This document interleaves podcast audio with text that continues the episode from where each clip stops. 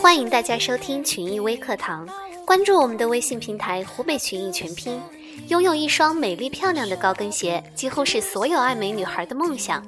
然而，如果让她们每天必须穿上五到十厘米高的高跟鞋工作至少八个小时，那她们的梦想可能就会是另一番模样。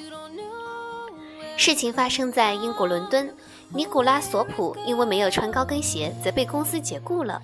这名二十七岁的前台接待员表示，去年十二月，当他到伦敦普华永道办公室第一天上班的时候，穿着平底鞋的他被告知必须穿两英寸到四英寸的高跟鞋。当他拒绝上司的建议后，他被告知可以回家了，而且没有工资。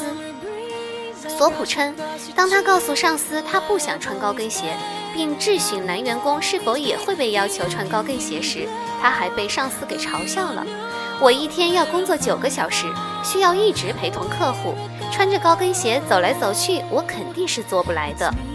我说，如果你们能给我一个理由，说明为什么穿平底鞋就不能胜任今天的工作，那样才叫公平。但是他们不能给我一个答案。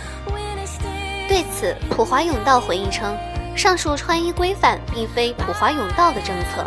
负责普华永道前台人力的外包公司表示，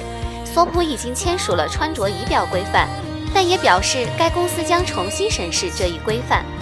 事件日益发酵后，该公司随后又宣布，此事已产生深刻的影响，我们所有的女性同事都可以穿平底鞋上班。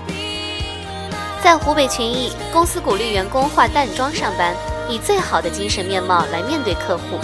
化淡妆上班，每天还有二十分的奖分，与各种福利挂钩的积分，让大家都非常积极的带妆上班。对于普华永道这个公司来说，如果能导入积分制管理，或许就不会产生这么大的负面新闻。